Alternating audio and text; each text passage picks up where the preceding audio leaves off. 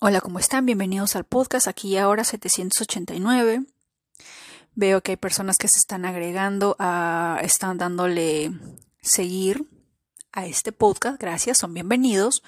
Contarles un poquito de lo que trata el podcast y es espiritualidad, astrología, numerología y absolutamente todo sobre el despertar espiritual desde diversos puntos de vista, experiencias personales y las experiencias de las personas que van compartiendo sus experiencias en los comentarios de Spotify. Así que, bienvenido al aquí y a la hora 789. Si te preguntas por qué 789, es porque en este podcast también compartimos códigos sagrados de Agesta, secuencias numéricas de Grabovoi, y dentro de los códigos sagrados de Agesta, el código sagrado que te ayuda a estar más presente, vivir en el ahora, es el código 789, lo cual tendrías que repetirlo 45 veces, que es el número de la manifestación, para que de alguna manera se active y se empiece a sentir su presencia en tu vida diaria. ¿De acuerdo? Es por eso que este podcast se llama Aquí y Ahora 789. Ahora, el día de hoy, curiosamente, estamos doble 7, porque es un 7 de día y un 7 de destino. Y por cosas de la vida, encontré un TikTok con una persona que hablaba sobre una noticia del año 2023, pero recién me entero, en la que México, sí señores y señores, México, nuestro México de América Latina, de los 20 puestos dentro de la economía, ojo que yo recién me entero, ¿eh? por eso se los comparto. Pero lo vamos a ver desde el punto numerológico, astrológico y también vamos a ver la revolución solar. Así que no te vayas. Ahora, y decía que había avanzado cuatro puestos. Y yo me quedé cuatro. Que yo sepa, México tiene energía 8. Cuatro. Interesante. Ok, sigamos.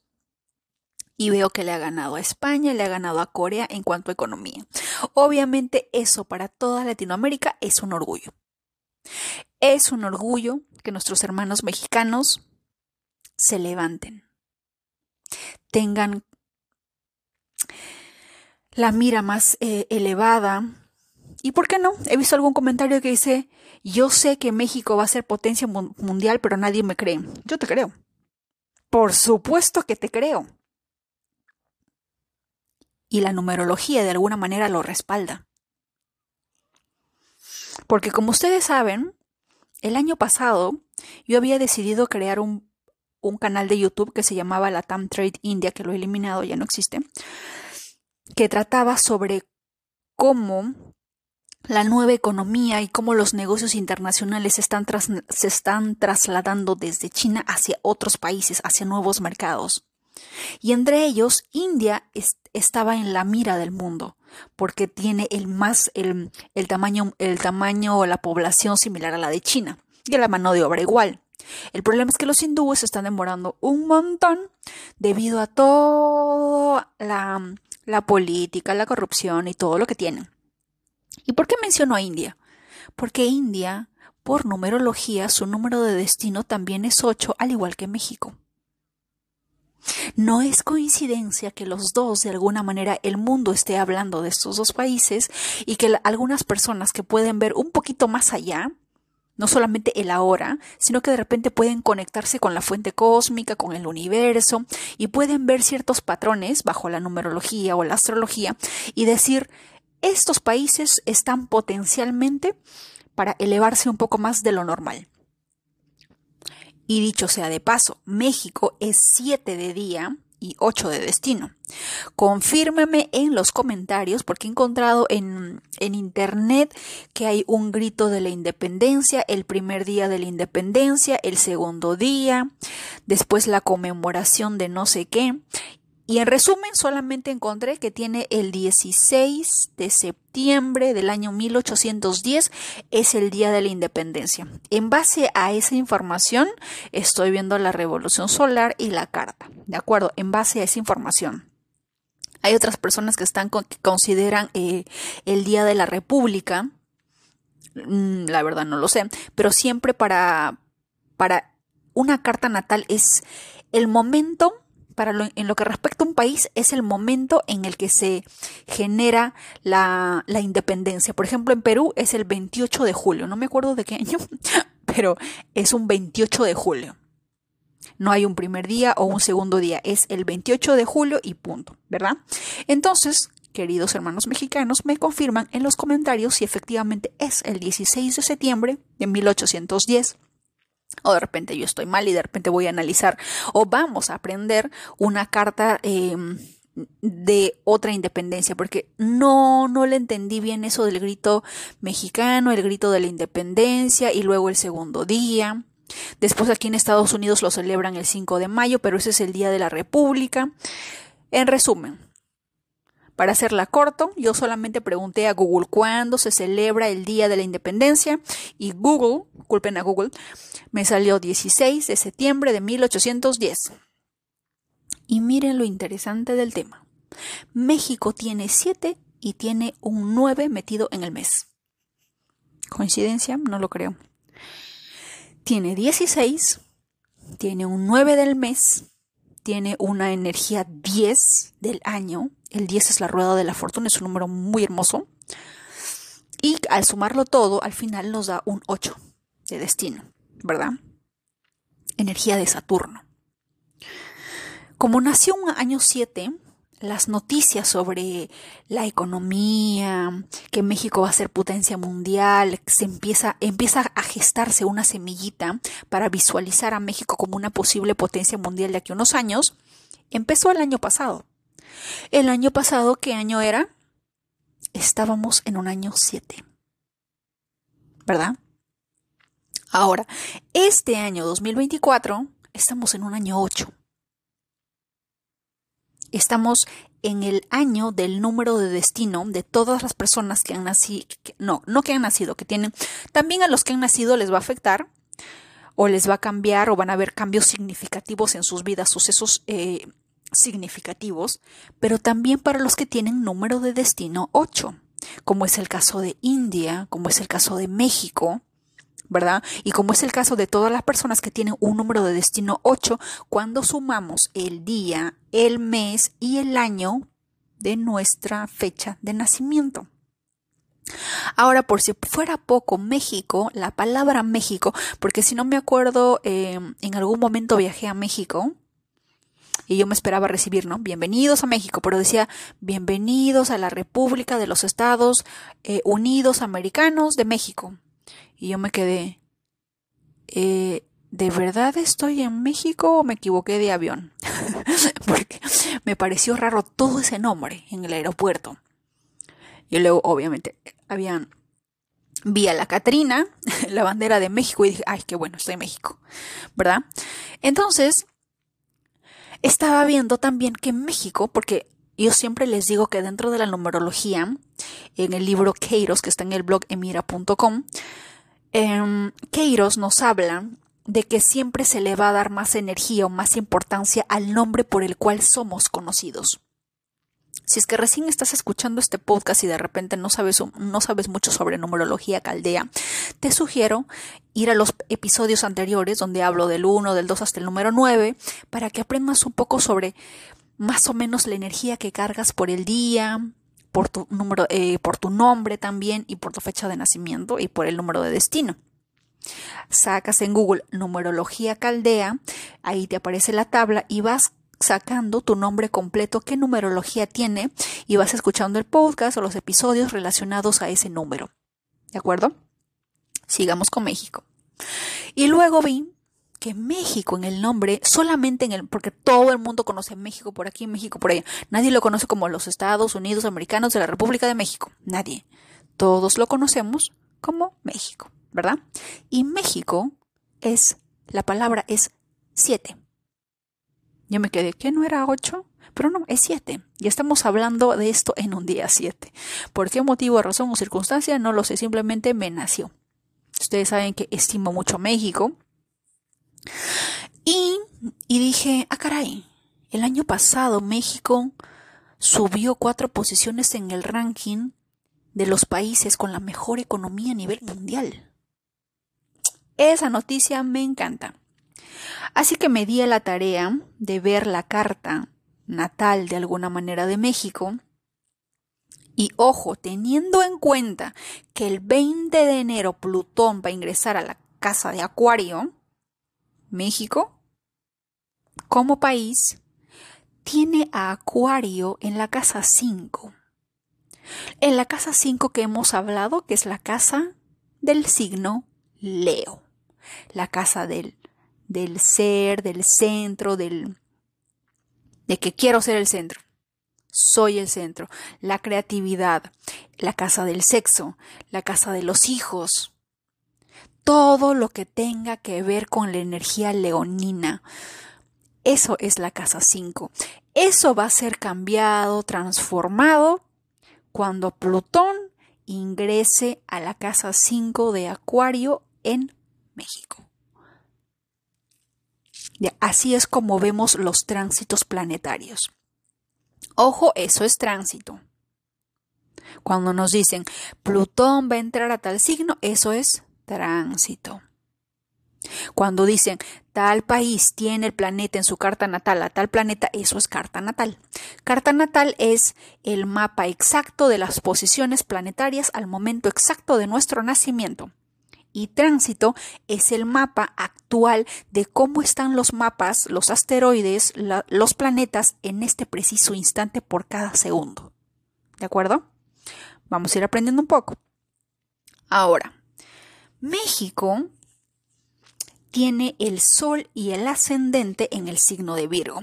De ahí, el, de ahí la capacidad de repente de, de servicio, del tema de la salud, ¿verdad? El tema de Virgo. Tiene la luna, si no me equivoco, en Tauro. Al igual que yo, tenemos las dos lunas iguales. Yo también tengo la luna en Tauro, México tiene la luna en Tauro, por eso nos llevamos, pero súper bien. Amamos la comida. No te metas con nuestra comida, que es lo más sagrado, porque nos las vas a pagar. ¿Verdad? No te metas con la comida de una luna en Tauro. No lo toques.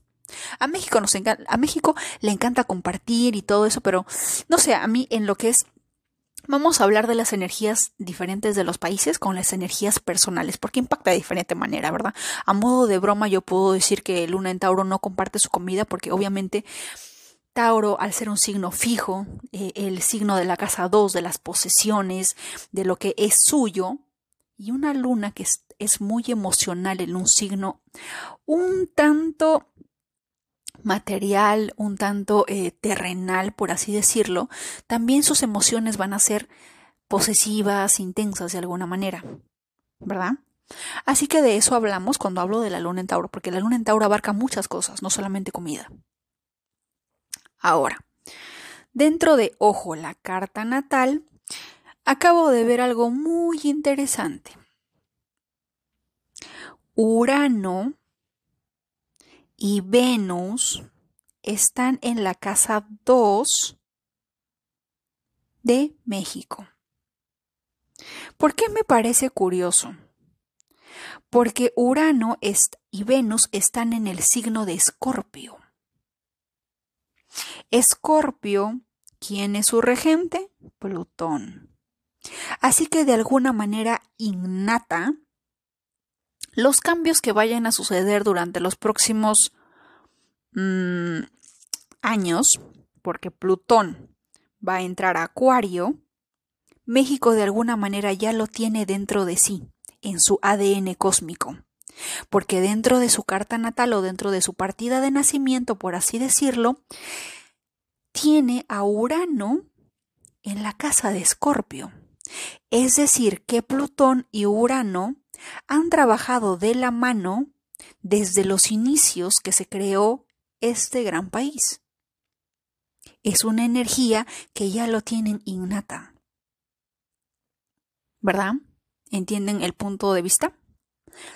Es como que alguien te dijera o nos dijera, como tuve cierto comentario ahí, Plutón va a llegar a mi casa 4 de Acuario, me voy a morir, me va a pasar esto, que la salud y que no sé qué más y que no sé qué. Pero dentro de toda esa conversación me dijo, tengo Plutón en Escorpio. Y yo le dije, ¿por qué te asustas? tienes a Plutón en Escorpio, tienes a Plutón en su casa, en su dominio, en su territorio. Y desde el día en que has nacido, te han sucedido un cúmulo de situaciones que te han llevado a morir y renacer, morir y renacer, morir y renacer hasta el día de hoy. Ya está en tu ADN, ya está en tu en tu esencia cósmica esa energía. ¿Por qué le tendrías que tener miedo si dentro de tu naturaleza eso es innato? Porque a lo largo de la vida se te ha presentado todo esto. Es más, a estas alturas ya tendrías una maestría, un doctorado, porque tienes ese planeta en, tu, en su casa. A diferencia de otra persona que no tiene a Plutón en Escorpio, de repente lo tiene en otro signo donde Plutón está en caída. Y va a ser, es, va a ser entre comillas, debilitado, pero en realidad simplemente la energía se va, se va, eh, se va a reforzar en el signo en el que caiga o en la casa en la que caiga o el, el, el planeta con los que haga conjunción o lleguen a, unos acuerdos dentro de esa misma casa, ¿verdad? Y cuando esa persona que no nació con Plutón en Escorpio tenga un tránsito de ese tipo, a esa persona sí le va a, sí le va a sentar o sí le va a pegar duro porque no está acostumbrado al, al, al morir y nacer, renacer, vivir. No está acostumbrado va a ser un shock.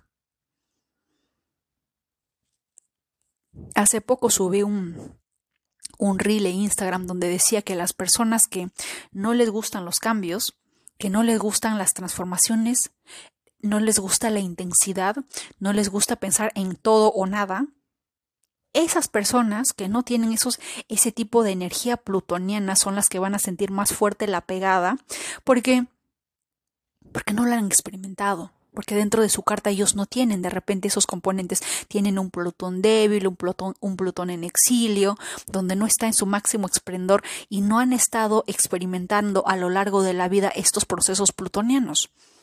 Pero ahora, cuando Plutón llega a su casa y de repente hace conjunción con su luna, con su sol, con Mercurio o con cualquier planeta o simplemente en una casa vacía, pero llega a Acuario, y ojo, que va a ser más fuerte porque estamos hablando de Acuario y, es su regente es Urano. Y Urano es el planeta de lo inesperado, es el rayo cósmico.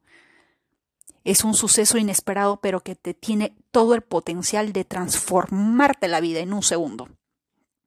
Plutón de repente se demora un poquito más en transformarte porque está presione y empuje y empuje en que cambies, te presiona hasta que digas, ya, ya, ya, ya no puedo más, ya, está bien, voy a cambiar. Ya, ya me casé, ya no puedo. Pero Urano no. Urano te da un, un latigazo cósmico que ¡pum! te despierta de una y dices, tengo que cambiar. Y cuando estos dos planetas se chocan o se llevan de la mano y entran como compadres en la casa donde tengas acuario, ya te imaginarás lo que va a suceder. ¿Verdad?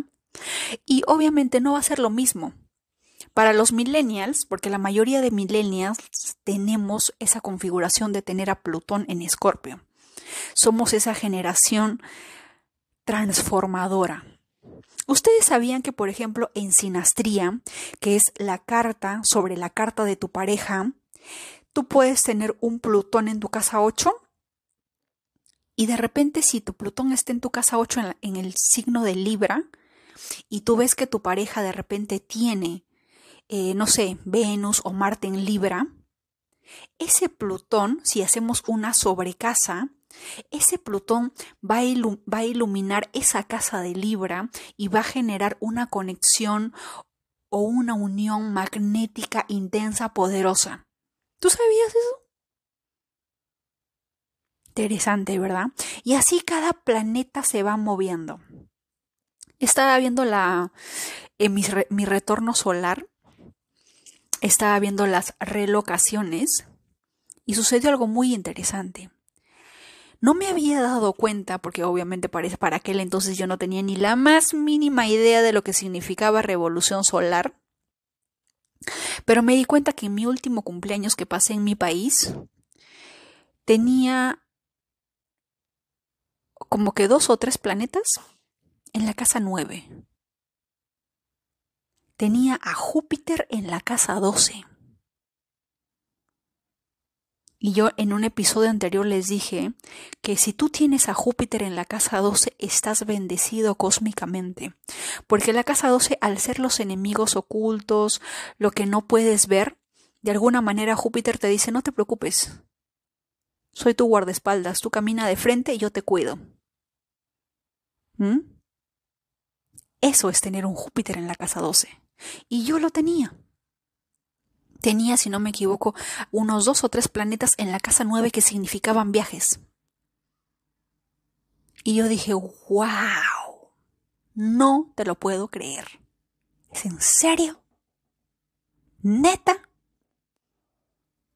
No me había dado cuenta. Recién el día de hoy estuve analizando mi carta de revolución solar de, de ese año, que fue el 2021, y todo cuadra con el viaje. En especial lo que me llamó la atención fue ese Júpiter en la casa 12. Porque por razones extraordinarias me establecí aquí. Y tuvo mucho que ver Júpiter en, en esa casa. En la casa 9 de viajes, interesante. Y ahora en esta revolución solar, y los invito a todos a ver sus revoluciones solares y empezar a analizarlos, porque es la energía, porque más allá de nuestra carta natal, la revolución solar también nos dice por lugar en el que estamos cuáles van a ser, eh, por ejemplo, Venus, a dónde le tienes que dar valor o de dónde puedes hacer dinero, Mercurio, cómo tendrías que comunicarte, Saturno, dónde va a haber disciplina, dónde va a haber eh, ahí tu, tu papá militar diciéndote, haz esto, haz el otro, disciplínate, concéntrate, aplácate, ¿verdad? O dónde vas a tener un Júpiter que te dice, oye, en, e, en esta casa, en este lugar tenemos que expandirnos, te voy a dar toda la fuerza, toda mi bendición para que en este en esta energía, en este signo la hagas. No tienes excusas. O Plutón te va a decir también, en esta casa te voy avisando que vas a tener cambios. Te voy avisando que te voy a transformar. Avisado estás. ¿Verdad? Eso para eso nos sirve una revolución solar. Para ver cómo va a ser. Pero esa revolución solar no va a ser lo mismo de que si estás en Perú como si estuvieras en China. Me he dado cuenta que, por ejemplo, si yo movía a, si yo movía de, si yo movía a, si me iba a celebrar mi cumpleaños en Miami, tenía eh, el ascendente, si no me equivoco, en, en no, tenía el ascendente en Libra. Si me iba, por ejemplo, a Hawái, tengo el ascendente en Virgo. Si me voy a Colombia, tengo un ascendente en Sagitario. Y así esos lugares cambian. Lo más interesante de la revolución solar y por eso probablemente es que muchos viajeros, muchos millonarios, muchas personas que conocen de astrología celebran su cumpleaños en un país distinto. Y lo hacen por qué motivo, razón o circunstancia, porque saben que en ese país está correctamente configurado para que de repente eh, los planetas se alineen en base a lo que ellos quieren lograr. ¿Quieres casarte? ¿Quieres encontrar el amor de tu vida? Tu revolución solar tiene que caer en la que Júpiter esté en tu casa 7 o refleje o impacte tu casa 7. Eso va a ser la pareja, asuntos legales, asociaciones, acuerdos. Venus en la casa 2. Temas de dinero. Venus, está, Venus va a estar en su casa. La luna en casa 4, la luna va a estar en su casa. Temas de hogar, temas de nutrición, temas de formar una familia, de formar un hogar, la casa 4. Y ahí yo, yo estaba viendo ahí si me muevo para aquí, si me muevo para allá, a dónde me muevo, dónde voy a ir a celebrar mi cumpleaños esta vez, porque ahora sí tengo que ponerme al día con la astrología y dije, no, no quiero, si lo celebro aquí voy a tener de nuevo ascendente escorpio. Y me gusta el ascendente escorpio, no lo voy a negar, me encanta Plutón. Pero también, ¿por qué no saborear otras eh, posiciones cósmicas, por así decirlo, verdad? ¿Por qué no?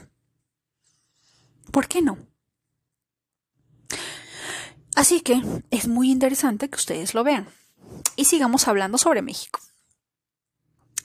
Ahora, al tener México de alguna manera esta, este Urano en el grado 11 en el signo de Escorpio, ya tiene esa configuración de Urano y Plutón yendo de la manito, haciendo tratados, siendo pinky friends, siendo compadres, así que México como que no va a tener mucho de qué preocuparse porque ya lo tiene en su ADN. Y todos sabemos que no hay nadie más valiente, más fuerte que las personas de México. De verdad que lo que uno ve las historias, uno lee todo el viaje, una odisea que muchas personas pasan en busca de un mejor futuro. Y eso es algo que no muchas personas lo harían. Y eso habla precisamente del 9 que tienen en esa carta. Estaba viendo, por ejemplo, también que el día de la el día de su república, que si no me equivoco es el 31 de enero, ojo, ahí hay un 4, miren, interesante, también tiene un mes 9, es como si el 9 estuviera muy presente en México tanto en el Día de la República o la creación de la Constitución, como es decir, el primer acuerdo que se creó para decir en este en este lugar vamos a vamos a formar este país y qué sé yo, esa Constitución se creó ese día y hay un 9 involucrado ahí. Hay un 9 metido ahí. Y yo digo, México tiene el día 16, que 7 es Neptuno, inteligencia mística, neptuniana, de ahí que hay muchas cosas que a veces uno desconoce, algo que... Energía 7, ustedes ya me entienden. Y luego tiene el 9, que es Marte, Plutón, el que da la cara, el que busca guerra, el que dice, a ver, a ver, ¿qué te pasa? ¿No? El que te dice, ubícate, aplácate, ¿no? Y tiene estas dos energías que de alguna manera, como ya se los he dicho, el 9 y el 7 son dos energías totalmente distintas. Y aprender a balancear todo ello es una cosa de locos. Y aparte de eso, tienen a un 8 de destino. Es como si el 8 estuviera en el medio de entre el 7 y el 9 y les dice, ustedes dos se aplacan. Yo vine aquí a poner orden. Ustedes dos tienen que llegar a un mejor acuerdo porque si no, por su culpa yo no voy a estar en equilibrio. Algo así llega el 8 a la vida de, estas personas, en especial a las personas que tenemos un 7 y un 9 y que el 8 está ahí. India, por ejemplo, es 15, es un 6 de día, un 8 de destino. A ver, es, eh, India es 15 de agosto, así que tiene un 6, tiene un doble 8 porque es un 8 de mes y un 8 de destino. Allí hay Saturno, mucho Saturno su independencia fue en el año 1947. El año, si no me equivoco, fue 3, em, un año 3. Habla de Júpiter, energía jupiteriana. Y ahí de alguna manera que, a pesar de todas las circunstancias, los hindúes también tienen ese espíritu alegre. Hay un escritor que se llama Dominique Lapierre, que escribió el libro La ciudad de la alegría en Calcuta, la ciudad donde de alguna manera fue la, eh, madre, la Madre Teresa de Calcuta. Y él en su libro La ciudad de la alegría, él relataba cómo los niños, a pesar de diversas carencias, adversidades, a pesar de literalmente no tener casa, vivir en unos, en unas, en unas casitas de plástico que juntaban en las noches, con unos palitos, dormir literalmente en el piso, y tener que eh, pasar frío, hambre, porque a pesar de todo, siempre tenían una sonrisa en el rostro y siempre trataban de verle el lado más positivo de la vida. Por eso su, su, libro se llamaba La ciudad de la alegría, porque él lo podía entender, porque él era de Francia. Francia tiene mucho, tiene mucho de Libra. El día de hoy dije, todos decimos que dentro de la moda el estilo, el estilo francés, ese estilo chic, sofisticado, eso es muy Venus en Libra. Eso es muy Libra. Y Francia tiene esa energía librana. Y bueno, esta persona también, yo no sé qué energía tendría, pero venía de París. Y cuando fue ahí simplemente se quedó deslumbrado, ¿no? Porque obviamente en París tienen, tienen lujo, tienen moda, tienen comida, tienen cosas aesthetic. Y luego va a un país a Calcuta. En Calcuta sí te creo que efectivamente los vendedores en las calles este, cocinan en el piso, hay pericotes, te dan el papel, te dan la comida en un papel periódico, sí te creo. Y todo eso, a pesar de todas esas, esas circunstancias, esos niños eran felices y él no lo podía entender. ¿Verdad? Y bueno, esa es la energía distinta en la que como India va a manejar con sus seis de con de de día, a diferencia de México que tiene el 7 de día. Una energía neptuniana, una energía de Plutón, de Plutón y una energía de destino que tiene a Saturno ahí. ¿Verdad? Como diciendo, tienes que encontrar un equilibrio entre estos dos. Esa es tu tarea, esa es tu misión. Y por alguna razón o circunstancia yo también tengo esos números en mi carta. Es un 44 que al final llega a 8. El 44 pega más, por así decirlo, porque es un doble 4. Pero si lo sumáramos a 1 también sería un 8 y sería casi similar. Hay un, tiene que haber ahí un equilibrio. ¿De acuerdo? Luego veo, y ahí es algo interesante, que por ejemplo el nodo norte México y yo tenemos algo en común, que tenemos los nodos inversos. Yo tengo el nodo norte en Libra, perdón, yo tengo el nodo norte en Aries y el nodo sur en Libra. Y México tiene el nodo norte en Libra y el nodo sur en Aries.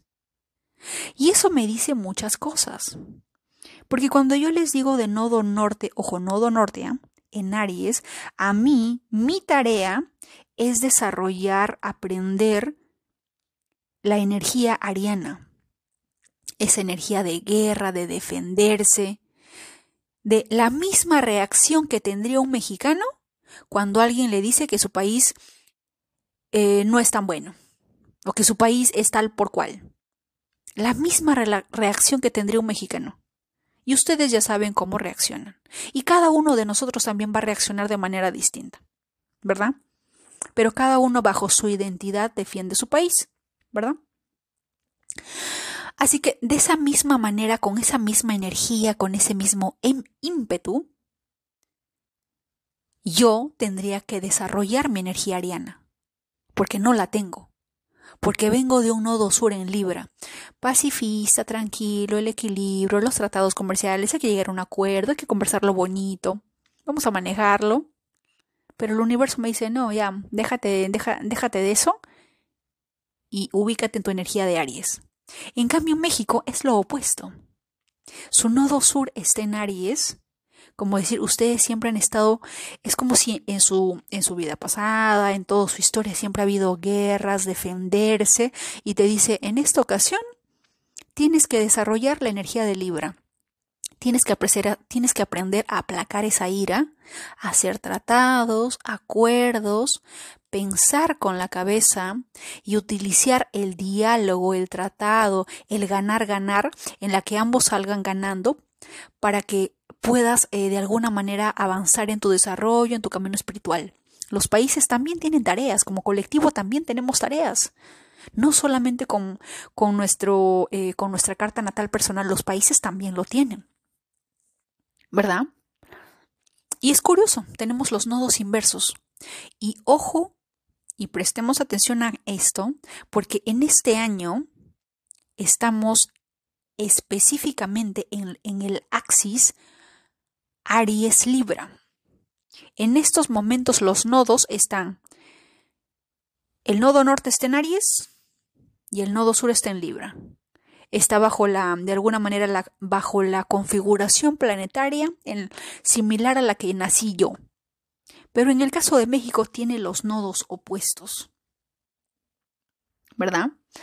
Va a haber ahí obviamente una oposición de nodos, pero de alguna manera en ambos casos esos nodos siempre nos van a empujar, junto con los planetas que estén ahí, a que nosotros vayamos hacia el nodo norte. Te van a sacar de las buenas o las malas, de ese nodo sur. Porque el nodo sur, cuando tú veas el nodo sur, es tu zona de confort.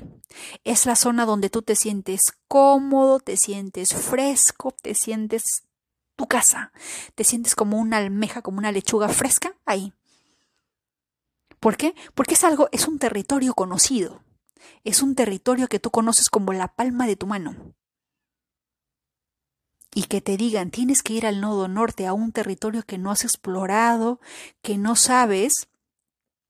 Más o menos el nodo norte es el viaje que hace Frodo para librarse del anillo en la película o la trilogía o la saga El Señor de los Anillos todo ese trabajo, ese viaje, esas aventuras que tuvo que vivir Frodo para que al final pudiera librarse del, del, anillo, todo ese viaje, toda esa aventura es lo que tú vas a vivir para que te lleve. Tú no vas a, tú obviamente nosotros no vamos a botar el anillo en ningún volcán, pero algo así es la aventura que vamos a tener durante toda nuestra vida para llegar a ese, a ese nodo norte. Y como ya les digo, hack cósmico, lo mejor que podemos hacer es rodearnos de personas con esa energía que tengan el sol, la luna, el ascendente. Porque toda la energía que, de las cuales estamos alrededor también entran a nosotros, también nos vibran, nos irradian, nos contagian. Y es mucho más fácil de alguna manera poder entender, poder comprender o poder eh, tratar de, con subtítulos, entender lo que nos quiere decir el universo cuando nos dice, oye, por acá es tu nodo norte, por acá tienes que ir, por acá es tu camino. A diferencia de que te quedes con los que están en tu signo, donde está tu nodo sur, porque vas a estar cómodo, libre, no, no vas a querer salir, no vas a querer moverte y no vas a esperar a que venga un, una energía plutoniana, un uranazo, o que venga Saturno para que te saque. Pero de volada, chiquito, de volada te me mueves. No, a nadie le gusta el maltrato, ¿verdad? Si nos dicen que tenemos que hacer caso, pues hacemos caso. Imagínate la chancla. La chancla cósmica son los tres grandes que no te dan espacio a que respires, a que lo dudes, a que lo pienses. Saturno, Plutón y Urano. Esos tres planetas, y para colmo de todos los colmos, se mueven lento. Van despacio. Es como decir, van, disfrutando, crear disciplina, que te muevas, que te transformes, que renazcas. La luna se mueve todos los días, a cada rato. El ascendente está moviéndose cada 5 o 10 minutos, si no me equivoco, o, o, un rango de más. El sol igual va moviéndose. Júpiter se mueve cada año en cada ciclo, en cada, en cada signo. Pero Plutón, Neptuno. Neptuno no es de dar nalgadas cósmicas, pero sí te da sorpresas inesperadas porque es lo oculto, lo que no te esperas. Y obviamente cuando algo no te esperas puede ser lo mismo que le sucedió a Julio César. ¿Qué le pasó a Julio César? Todos sabemos la historia de Julio César cuando recibió un cuchillazo por la espalda por Brutus y no me acuerdo quiénes más sus amigos. Eso, por ejemplo, es Neptuno. Obviamente tú no vas a recibir un cuchillazo, pero es algo que él no se lo esperaba y que venía de, los, de, lo, de lo oscuro. Puede ser un uranazo junto con Neptuno. no nos, nos gustaría saber la fecha de nacimiento de Julio César para analizarlo, haber visto sus tránsitos en ese tiempo, pero no se puede, ¿verdad? Pero más o menos así se trataría una energía de Urano, que es algo inesperado, y Neptuno.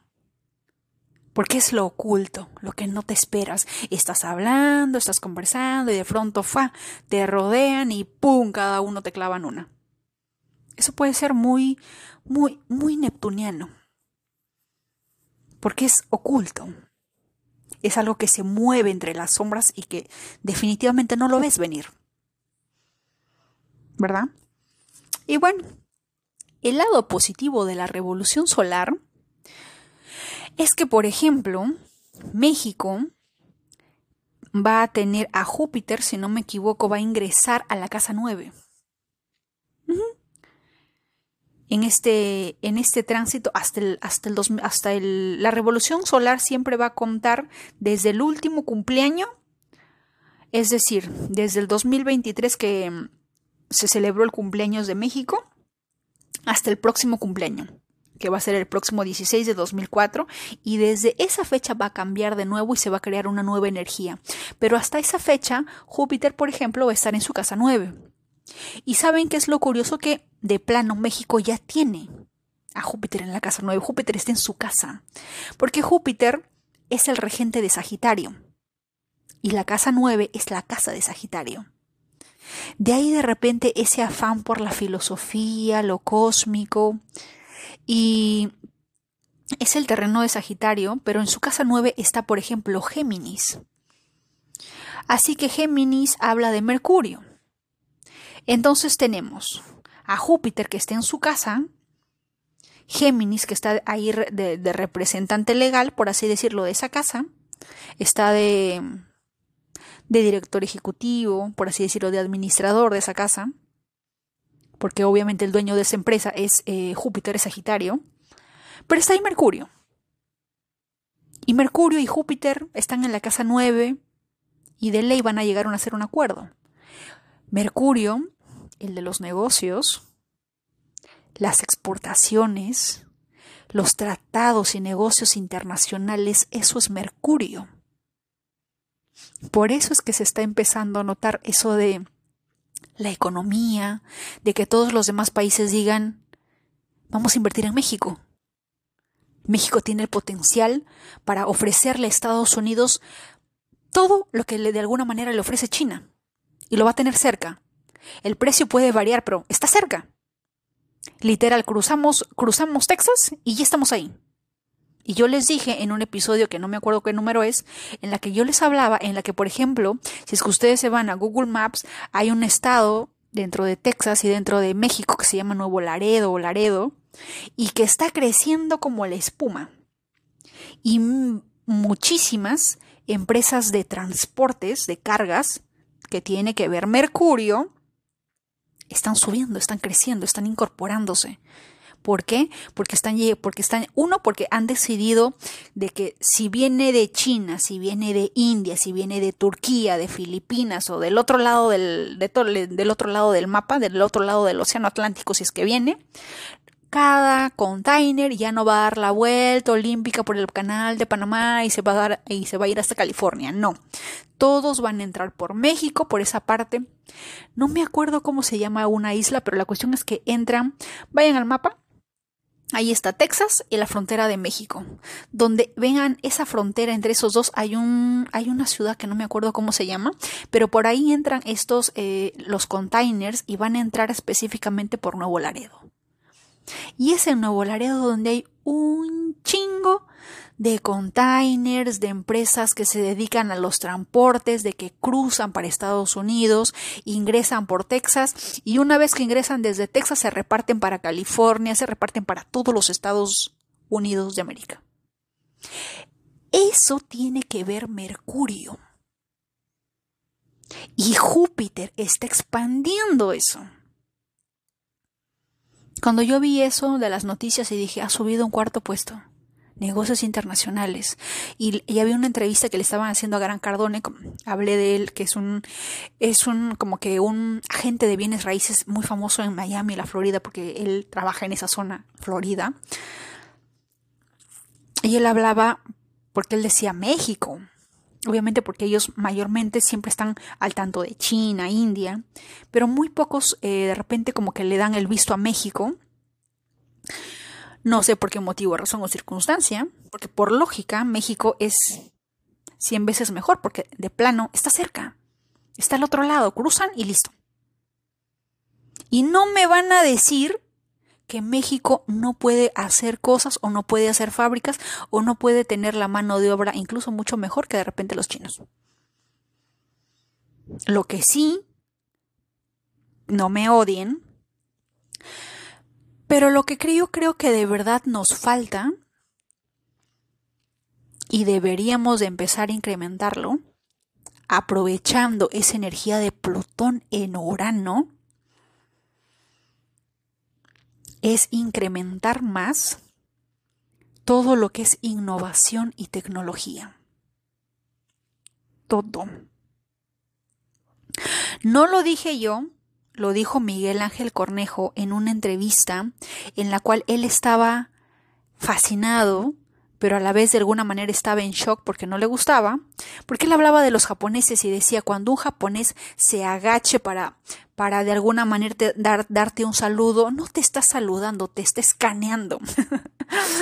Así decía él. Y decía, te está escaneando para sacarte todo el conocimiento.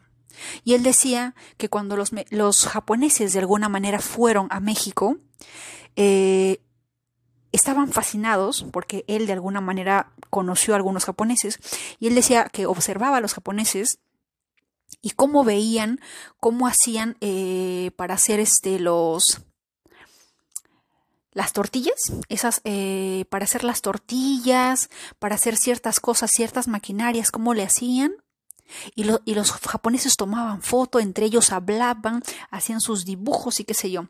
Y luego Miguel Ángel Cornejo dijo, después de eso, me di cuenta de que ciertas máquinas luego las empezamos a, a importar desde Japón. Porque obviamente los japoneses tienen ese talento innato de que ven algo en tu país y eso va a ser su inicio, su cero, porque desde ese producto van a crearlo y van a hacerlo, no sé, cinco o diez veces mejor y luego te lo van a vender a tu país. Y te lo van a decir, es tecnología japonesa. Y algo similar sucede con los chinos. Algo similar. Y eso, por ejemplo, es algo que de alguna manera a Latinoamérica nos falta. Somos creativos, por supuesto que lo somos, todos, empezando desde mi lindo y hermoso Perú, somos creativos. El problema es que ninguno de nuestros países, hasta donde yo sé, me van a perdonar la ignorancia si es que de repente no estoy al día en innovaciones de muchos países, pero hasta donde yo sé, no tenemos esa innovación tan fuerte o tan potente como lo tendrían esos países. Recién estamos en pasitos bebé, conociendo el mundo, explorando nuestros países, sanando nuestras heridas. Algunos de repente estamos más, más, enfocados en el pasado, en lo que nos hicieron, y no estamos de repente enfocándonos en el aquí y el ahora. ¿Verdad? Ellos obviamente, probablemente yo no sé nada de China, quizás sí, quizás no, no lo sé. Pero aprovechando esta energía de que Plutón va a entrar en Urano, o va a ir de la mano con Urano en Acuario, se va a ver mucho de tecnología. Y yo no sé quiénes me estén escuchando, pero cada uno de ustedes, si es que está trabajando o tiene dentro de su profesión, dentro de su visión, dentro de su vision board, dentro de sus metas o sus, o sus sueños, tenga que ver con innovación y tecnología, este es el momento. En especial si estás en México.